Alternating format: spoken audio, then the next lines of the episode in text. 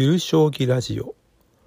このポッドキャストは私学が将棋に関するあらゆることについて勝手気ままに話しているポッドキャストです。大変お行儀の良い内容になるように頑張っていますのでよろしくお願いします。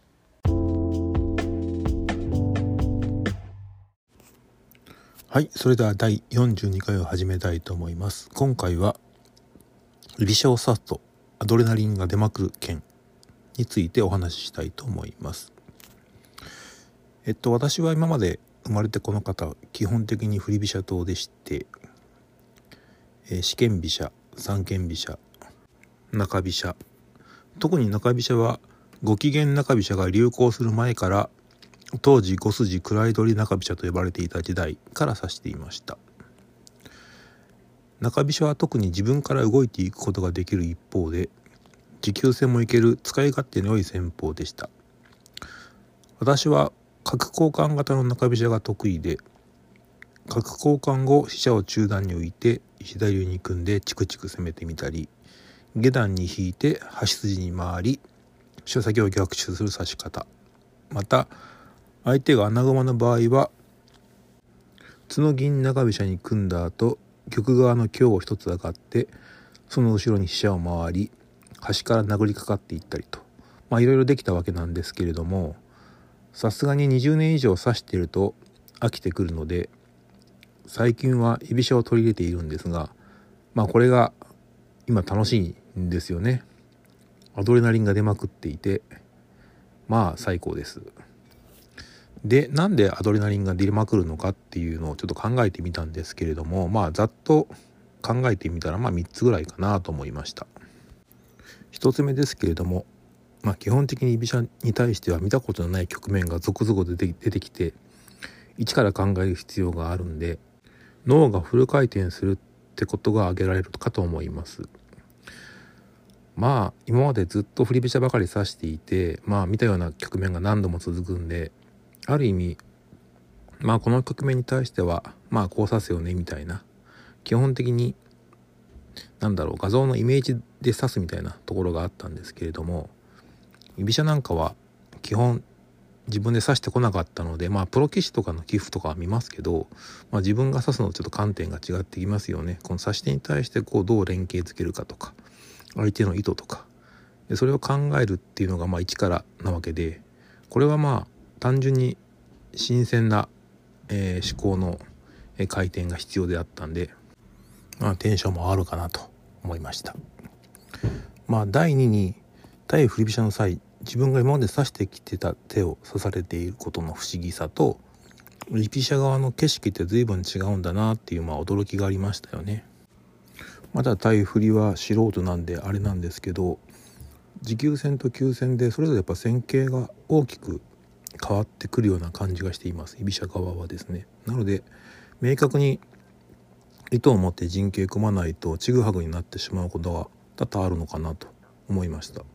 フリピシャ側としては基本的に急戦も持久戦も大体同じような形で、まあ、受けることが多くてそこまで深い考えっていうのはなかったような気がします。まあ自分が中飛車指した時もそうですよね。まあ大体まあ、まあ、基本的に自分は急戦で戦うことが多かったので、まあ、その辺深く考えたことはなかったですけれども、まあ、居飛車側としてはそういう何て言うんだろう陣形の組み方がね、戦型によって変わってくるっていうのはちょっと驚きでしたよね。だから居飛車側を持った場合はきちんとその辺意図を持って最初から精密に陣形を考えていかないとまあうまくいかないっていうのがよく分かりました。第3に相居飛車戦での仁義なきパワー勝負といいますかまあ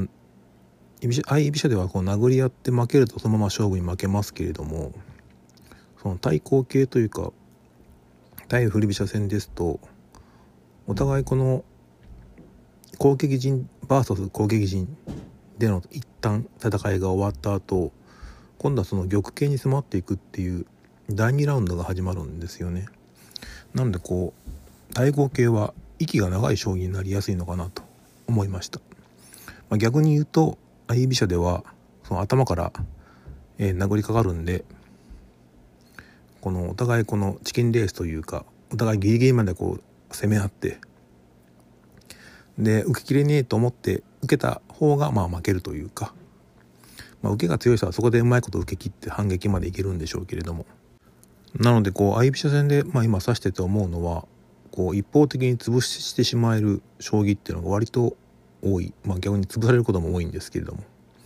て感じですね。でまあ講談社の将棋見てるとそれでもうまいことこうバランスを取りながらこうねじり合いになっているケースもあるんでしょうけれども結構こう一方的に潰されるっていうケースをよく自分で体験するんでまあ勝つ方はすごい気持ちよく勝てますけど負ける方はなかなかしんどいのかなと居飛車戦では相居飛車戦ではですね思ったりします。まあそれがその厳しさというか相居飛車戦の面白さでもあるんでしょうけれど。まあ思うに振り飛車みたいにこうなんだろう攻撃陣を潰すっていうのがまず第一フェーズで玉に迫る第二フェーズがあるようなこう戦いが2ポイントあるような将棋っていうのは強い人にとっては非常にプラスになるっていうか結局のところ強い人の方がミスをしないのでそう1回目と2回目ってこうチャンスがあるような将棋っていうのはおそらく強い人が指せば指すほど成績は上がると思うんですよね。大山中高生がその振り飛車に転向したっていうのはまあそういう点もあったでしょうしまあその第一フェーズのその攻撃陣を攻撃するみたいなところってある程度定石化されてるんで疲れることもなくさせるわけで、まあ、そういったその省エネ的な意味もあったのかもしれないですね。藤井聡太さんがブレショを指すかどうか分かりませんけど、まあ、彼がフリブシャ党になってしまうと多分誰も勝てなくなるような感じになるのかなという気はしますがまあそれ以前に藤井聡太さんの場合は相居飛車で殴り合って十分一方的に勝てるだけの技量があるのでまあ関係ないですけどね。それにしても相居飛車を差しこなすには対振り飛車も大変ですけれども相居飛車戦も結構戦型がたくさんあるんでそれを一つ一つ覚えていくのはなかなかしんどいなと。いう反面見たこともない体験したこともない局面に遭遇できるっていう楽しみもあるんで積極的に相居飛車を指しているんですけれどもそれでもやっぱり普段指さない上に相手が研究しまくってるであろう筋自外角とか横太りの4五角戦法とかああいうのに遭遇してしまうとはめられたのかなという疑心暗鬼にかかって結果的にボコられるっていうことが多いのもなかなか相居飛車戦ではあるあるなのかなという気がしてこの辺もうまいこと自分なりの定石を持って対抗できるようにしておきたいなと思いますね。はい、今回は以上となります。ご視聴いただきありがとうございました。